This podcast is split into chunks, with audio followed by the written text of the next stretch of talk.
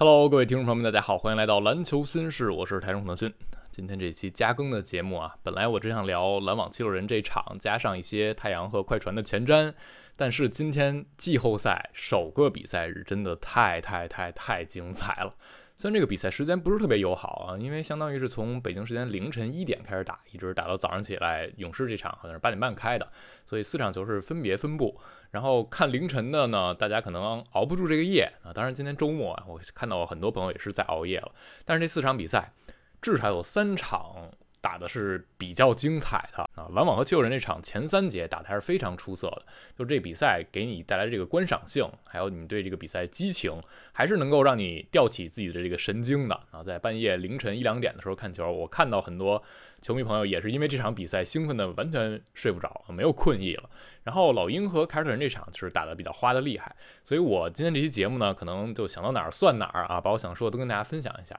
我先从老鹰凯尔特人这场往后捋吧。这场比赛我只看了上半场啊，因为说完了。呃，篮网和确实那场比赛，这球啊花的很快啊。上半场凯尔特人就赢了三十分，这是他们平了队史季后赛半场最大的领先了。所以这整个半场你能看到老鹰就只进了一颗三分球啊，他们的三分投射不好是这个赛季始终的一个问题。而凯尔特人这边。一点情面都没有留啊，也一点儿没有松懈或者稍微有点掉以轻心的样子，就是拿出了我奔着冠军来，第一场季后赛我就要打一场声明式的比赛。但是下半场我没看，可能确实有点松懈，因为半场领先太多了，被对方捞回来一些分。但是整个上半场体现出来两支球队差距非常大啊，凯尔特人这边空间感实在太好了。就不仅仅是三分投射这个数据看上去差距是在的，还是你看到场上呈现出来的比赛样貌。当凯尔特人摆出他们的 five out 的阵容的时候，啊，就比如他们首发不带罗威。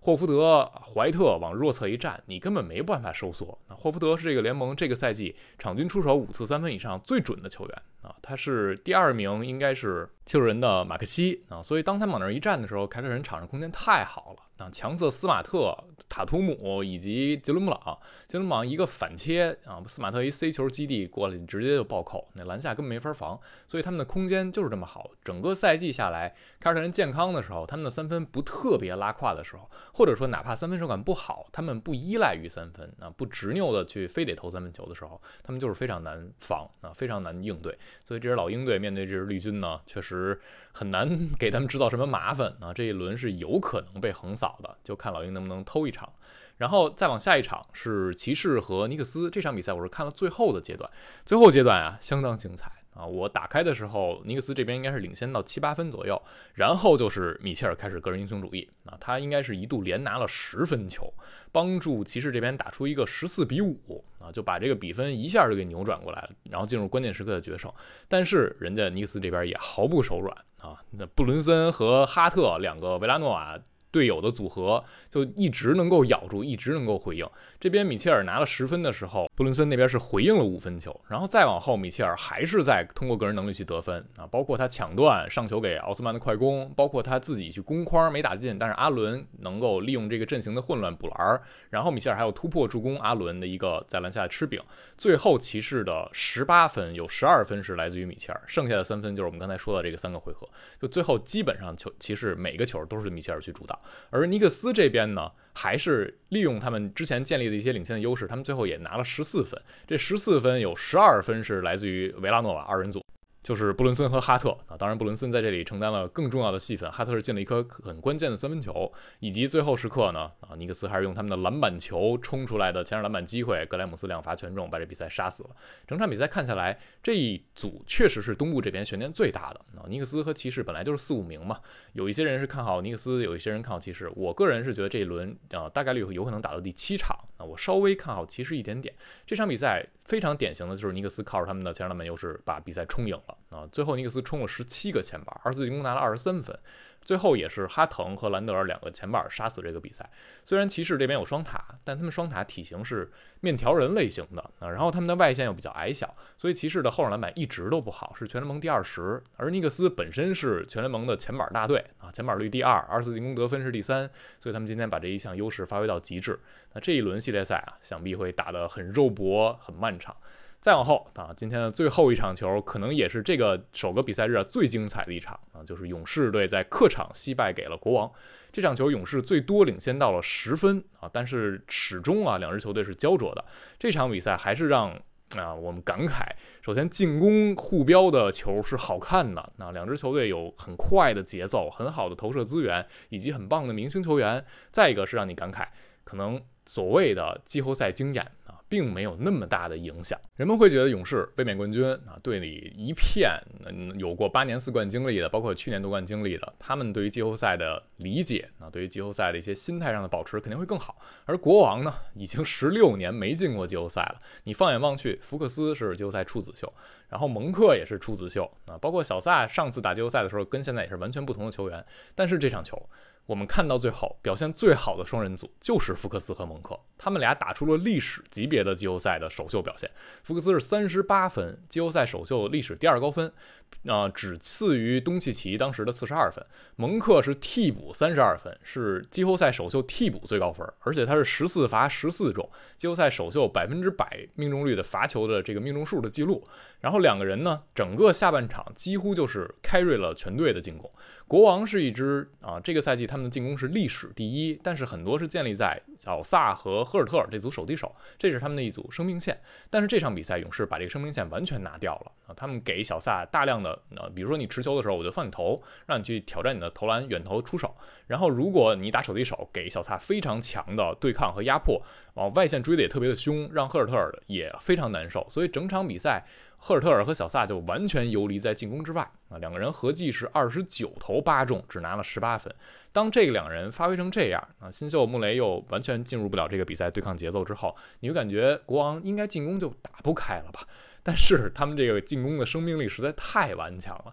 最后福克斯和蒙克很多时候就是变成了英雄球啊。下半场福克斯拿了二十九分，末节十五分。蒙克下半场拿了十七分，末节十三分，而且两个人很多进攻根本不讲道理啊！福克斯有顶着迪文琴佐连着打，应该是一度连拿十分，然后蒙克呢有一步突过威金斯去进去杀筐，还有福克斯单挑点名追梦去。一打一打一中距离，所以他们很多这种球就是明星球，就是个人能力摆在这儿了。福克斯不愧是这个赛季的关键之王啊，他的关键时刻得分是全联盟最多的，大概率就很快要捧起杰里韦斯特奖杯了啊，新设的关键先生这个奖。所以这场比赛打到最后，就让你有种初生牛犊不怕虎。然后国王队在福克斯蒙克的疯狂的个人秀进攻的情况之下，把整个势头顶上来啊，主场也都沸腾了。就压倒了勇士队，而勇士这边其实这场比赛他们打得不错的，我在微博上也发了，百合得分一百一十八分以上，库里比较高效三十加，普尔和维金斯在替补席上站出来也拿到了该拿的分数，但是他们有一些细节处理不到位，然后关键球打得不到位，还是让他们啊最后没有机会在客场拿下这场胜利。你看到。维金斯拿了十七分之后，他后边真的有点玄学啊！最后那记大空位三分啊，要是投进了，可能赢的就是勇士了。但是他没有投中。然后第三节末，库里下那段时间，国王起势啊，直接把比分反超。那段时间你会觉得勇士这边是不是应该更早的去做一些调整应变啊，更灵活一点？然后末节呢，勇士有比较多的问题。那首先给库里球不够坚决，很多时候变成了克雷汤普森去先用无球各种跑动，然后费了好多时间拿到球，拿到球之后国王也对上了，变成克雷高难度。出手，那这是对方完全接受的。再一个就是勇士在末节很早就让国王已经午饭了啊，应该。比赛还剩八分钟左右，对方就已经犯满了啊！但是勇士最后还是大量停留在三分出手，他们末节二十四次运动战出手，十九次都是三分球啊，过于依赖三分了，所以这些是他们需要去做得更好的。而在防守一端，就是刚才也提到了嘛，他们掐断了小萨赫尔特尔的生命线，但是福克斯和蒙克啊，就是打出了更高级别的进攻啊，这你就没有办法了。而归根结底，勇士这场可能最大的问题还是篮板球啊，他们被国王冲了十七个进攻篮板，丢了二十一分的二次进攻得分，在一场只差三分的。球里，这个差距还是比较大的啊。科尔赛后也说，我们能接受福克斯啊，那下半场进了四颗三分。那大样本之下，福克斯不是一个三分球特别好的球员，但他投中了，这我们接受。然后我们也能接受的是，呃，在一些防守的回合被对方顶着投进高难度球。但是这场比赛更多的原因啊，我们丢了十七个后场篮板球，这是很大的问题，是需要去做得更好的。所以这场差距很小啊，两队都犯了一些小的错误。国王一上来，他一些角色球员还是紧张，投不进三分球。但是最后差距就是这样的啊，所以这一组系列赛哦，我可能还稍微更看好勇士一点点啊，但是我始终不觉得这一轮会是特别大的一边倒的这样的情况。当然，很多人都是更看好勇士，我们就看看国王还能不能继续去创造奇迹吧。那说完这些啊，回到第一场我和小陈说的七六人和篮网的比赛。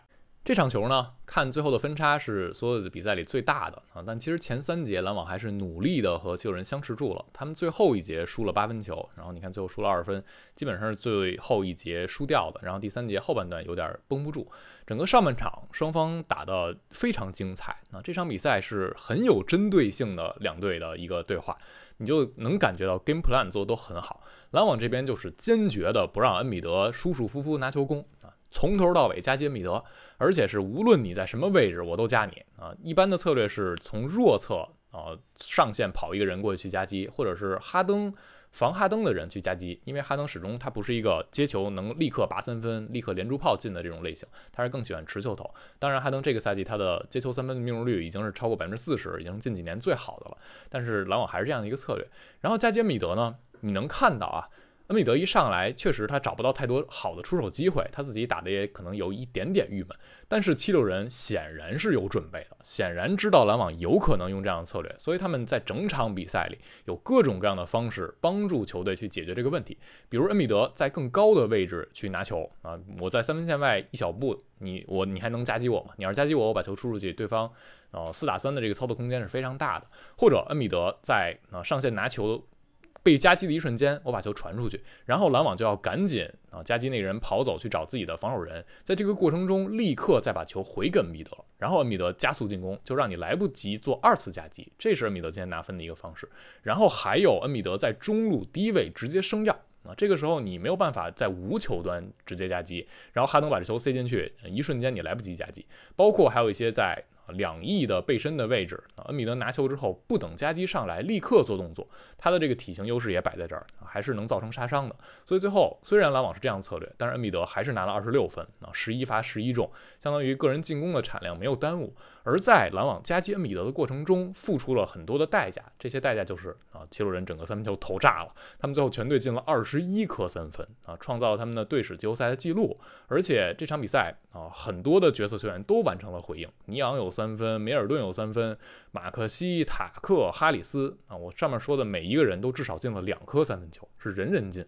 所以你就感觉他们赛前已经做好准备了，我可能获得更好的机会，我就完成这个出手，然后再。啊，必须提的就是哈登。哈登今天二十三分，十三个助攻。如果你只看突破的表现，相当糟糕啊！他在两分区域是八投只有一中啊。上半场一上来，哈登很有侵略性，但是吃了好多帽。你就感觉啊，给我的感觉啊，是他的身体状态很好，他相信自己，但是他有点过于有侵略性，或者说想的太简单，有点跟自己较劲啊。一上来突了很多，但是真的吃了帽了。但是后来，当哈登平稳下来，当他先通过传导球带动队友，然后他找到自己的三分手感了，那这个比赛就完全开了。哈登在第二节末的时候，一度是三分三连击啊，那个比赛。相当于那段时间把七六人的势头完全带上去了，把这个分差也建立起来一定的优势。哈登最后扔进了七颗三分球，是他披上七六人战袍之后的单场最高纪录。所以这场比赛哈登的表现，呃，虽然他的两分球不那么好，但整体来看也还是非常出色的。那七六人就证明了他们是是一支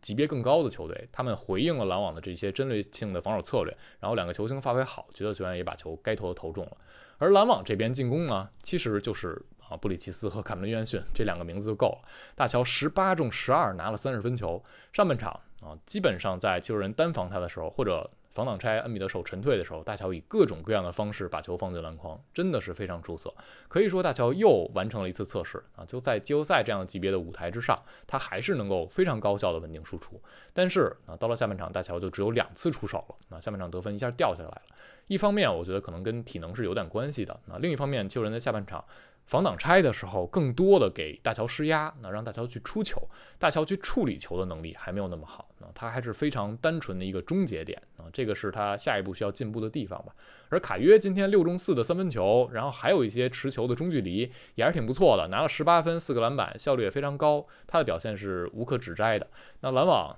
你这个进攻。续不上去啊，主要问题还是丁威迪，你的这颗大脑啊，它是真的不太灵啊。丁威迪十四分七个助攻，看这数据凑合，十二中五啊。但对于篮网来说，首先你这得分就不够用，然后你要看了比赛过程中呢，丁威迪做了好多好多糟糕的判断。丁威迪最后是有三个失误球啊，四个失误球啊，但是这四个失误。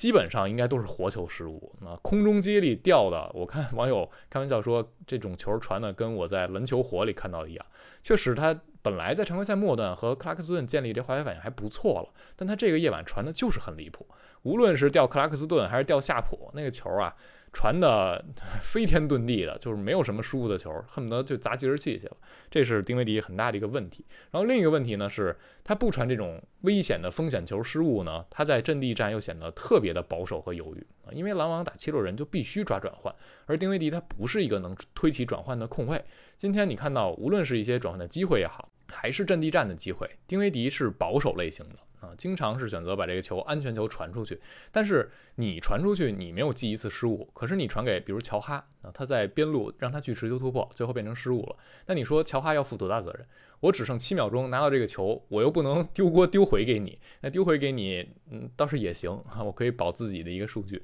但是这个情况呢，就让你能理解，丁威迪有时候他失误数低。并不是因为他啊控失误控得多么的好，而是因为他做了一些太保守的选择，把这个难题交给了自己的队友。那你的队友失误多，你作为这个组织核心，其实也要承担责任的。最后篮网我们看到他们是失误了呃二十次，啊这个失误球实在就太多了，被对方利用失误拿了三十一分。本来阵地战就应该是七六人的优势，而今天篮网的出手数完全输给对方，那最后被大比分打成这样，也就是可以理解的了。好，那把这今天的比赛日的比赛回顾一下，我已经录了十六分钟了。那我们赶紧把快船和太阳的前瞻说一下，其实也不会做的特别的细致啊，因为这一轮乔治的。伤情，他能不能打是一个巨大的问号啊！他如果能打这一轮，可能有更好的细致去做前瞻的一个呃必要，但是他不能打这一轮系列赛，胜负天平还是倾斜的。常规赛两队二比二啊，但是没有太多参考价值啊。快船其中三场球都是背靠背第二场，然后有一场是赛季末太阳已经躺平了，那场也没有参考价值。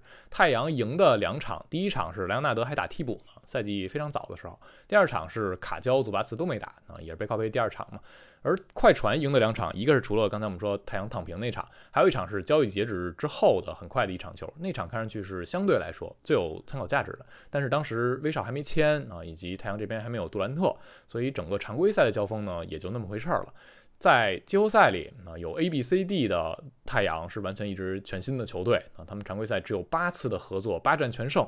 看上去的数据非常夸张，但是样本还太小了。我们需要这一轮季后赛更多去观察。轮换呢？快船这边呃，应该就还是延续他们在常规赛最后阶段一个轮换：威少、戈登、小卡、巴图姆、祖巴茨一个首发，然后替补靠前的三位轮换应该是鲍威尔、曼恩和普拉姆利，然后后边呢？啊，就有可能随机应变，根据不同的状态、不同的球员的表现去调。海兰德、科温顿和小莫都是有机会上的啊。小莫是解决了自己这安全协议的问题，当然他还是有一些伤病困扰啊。在常规赛最后阶段，放到最后十几场左右吧。那小莫三分球是不到百分之二十五，投的很糟糕的。但是这也不代表他在季后赛不能某一场发挥出来。所以这是快船这边轮换，而太阳这边首发应该还是 A、B、C、D 加奥科吉啊，就是艾顿。杜兰特、布克、保罗加上奥科吉，然后替补啊，克雷格应该是占据一个轮换位置，比永博是替补的中锋，在常规赛最后阶段，以及佩恩、沙梅特和罗斯三个人啊，有可能会。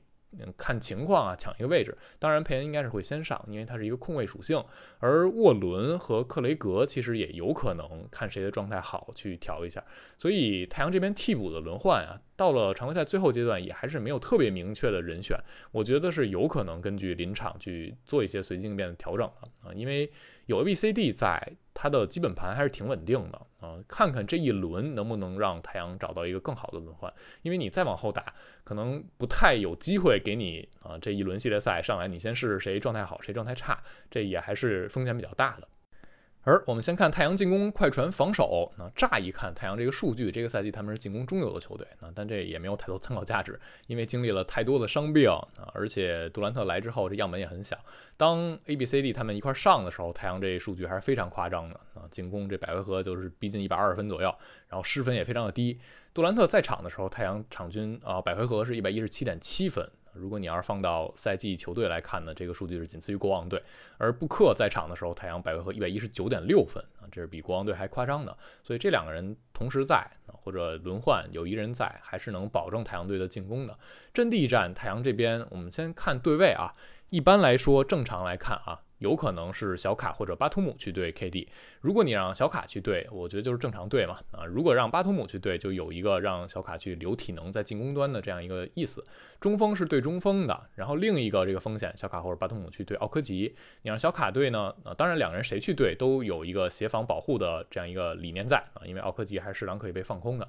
最后后场应该是威少去对相对来说无球不那么厉害的保罗啊，因为威少防无球经常走神儿，而戈登去追布克啊，这是是快船防太阳的一个对位。整个的进攻啊，有 A、B、C、D 在，太阳在。啊，转换和阵地战应该都是比较强的啊。转换的防守是快船的一个大劣势，因为他们经常活球失误啊，会被对方抓转换。他们防转换是全联盟倒数第四的。而在全明星之后，快船的禁区失分是联盟第六多。他们整体的防守端的一个感觉是不犯规啊，给你的中距离。保后场篮板球，然后造失误是一个中游的水准。而太阳呢，是一支本来不太攻到禁区的队，他们也不太失误，他们就是一支中投大队。因为有杜兰特，有保罗，有布克啊。杜兰特这个赛季是全联盟整个 NBA 历史的中投最准的一个赛季的表现，而布克和保罗就一直是那样的水准啊。包括艾顿也能投中距离，所以你能想象到对上快船之后呢？太阳这个中投还是会让快船有点难受的啊，因为他可能更多快船还是会摆中锋在场嘛，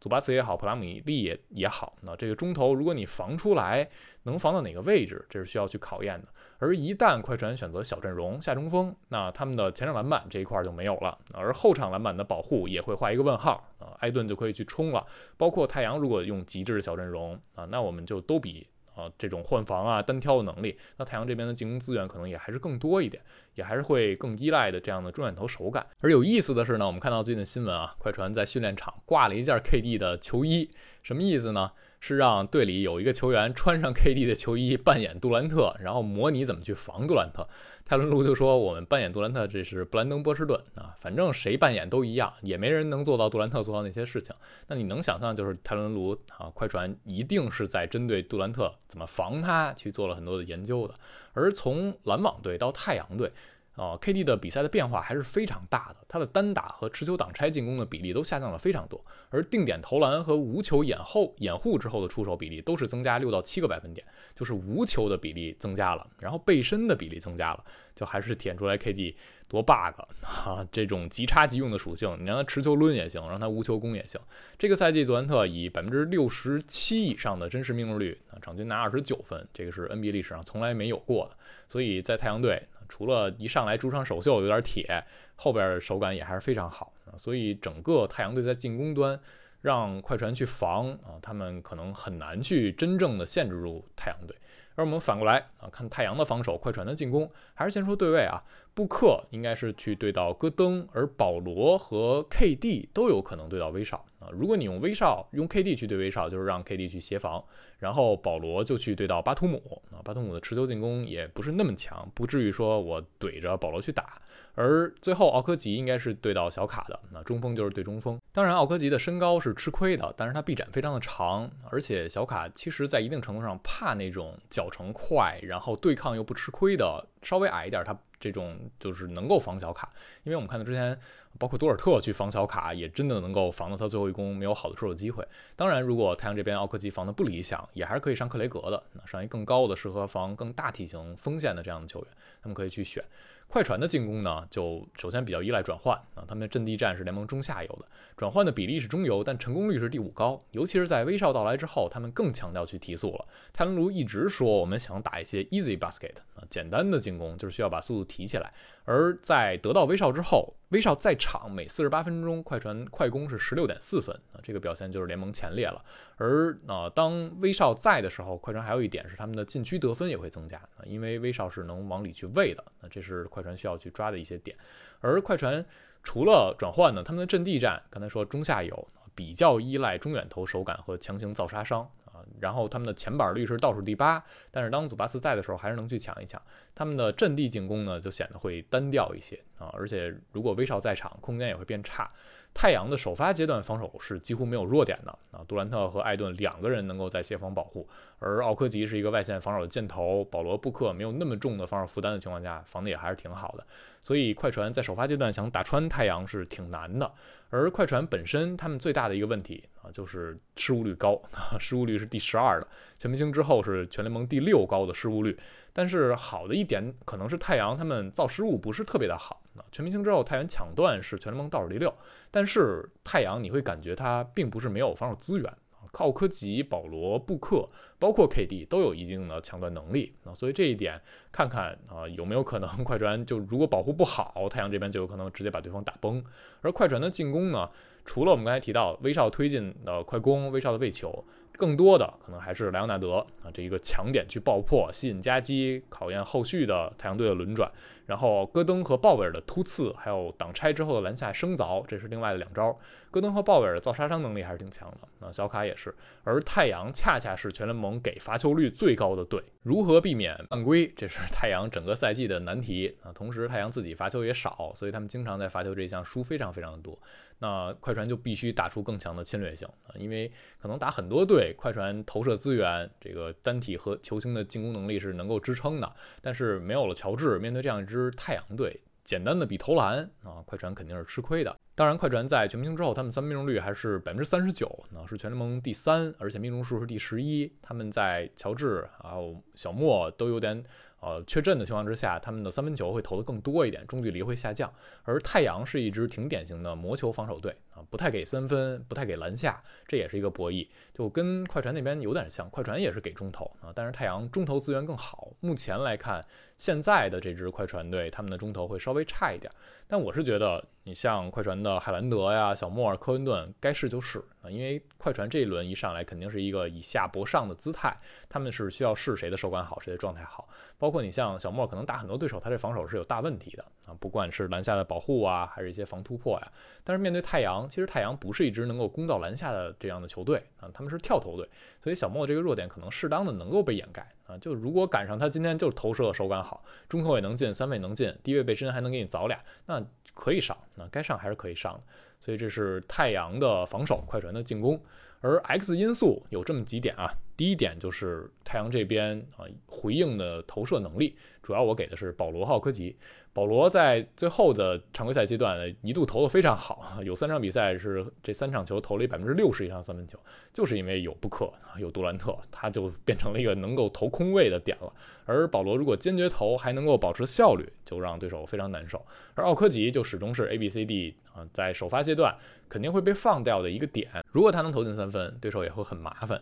当然我们也看到过奥克基投不进三分球的夜晚，那太阳就可能会尝试，那这个点我换成克雷格试一试，甚至。维恩赖特去试一试，看看谁能够扮演这个角色。第二个 X 因素呢，我给到的是快船的板凳匪徒们啊。虽然太阳这边有一些看上去不错的替补轮换，但是他们有点这种东一榔头西一棒的，看看哪边天儿是亮的这种感觉。而快船的替补啊，非常明确的点就是诺曼鲍威尔，以及如果。啊，海兰德上来能够炸，他还是有这个微波炉或者说神经刀属性的。他和鲍威尔这两个点有可能在一个夜晚，比如说谁一个人给你贡献二十分，一个人贡献十五分，这是有可能做到的。而鲍威尔就侵略性非常足，所以快船的替补阶段是一定要坚决的去攻太阳队，看看能不能在轮换阶段建立一些优势的。第三点的 X 因素就最简单的 X 因素啊，是乔治的健康。乔治的这个现在看到情况啊，他在训练中。不带护具做了一些投篮的练习，但是甚至还没有做百分之百的无球的一些身体动作的投篮。后续你还想啊？正常来说啊，一 v 一、三 v 三、五 v 五还能回到赛场，那这样呢？这一轮看上去是挺难赶上的啊。当然，我们不排除在季后赛一切皆有可能这个因素。那乔治。哪场能回来？能不能回来？回来之后他的身体状态、比赛感觉是怎么样的？这些都是太大的问号了，会对这一轮造成很大的影响啊！当然，目前来看，他第一场肯定会缺席。我觉得，如果你要缺三场或者四场，那对于快船来说就比较不利了啊！因为这一轮在我看来，其实没有乔治的话，快船是赢一到两场这个区间的，那他们是挺难给太阳造成大麻烦的。当然，太阳这边自己要保持健康啊，这也是挺关键的。好，我们把这个前瞻做完，都已经快三十分钟了啊！这期节目非常非常长啊，大家就慢慢听，也可以捡自己感兴趣的听。对于今天的季后赛首战的哪场球，大家想说什么都可以畅所欲言，以及对于快船和太阳的系列赛有什么想法，也可以说。我们下期节目再见啦，拜拜。